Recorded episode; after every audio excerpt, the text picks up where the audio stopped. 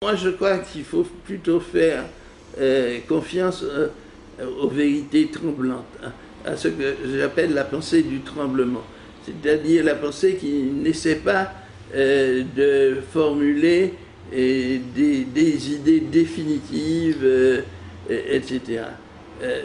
moi, je crois que ce qui, ce qui caractérise ce que j'appelle le tout monde, c'est que dans ce monde-là, euh, la sublimation par l'universel n'est plus possible.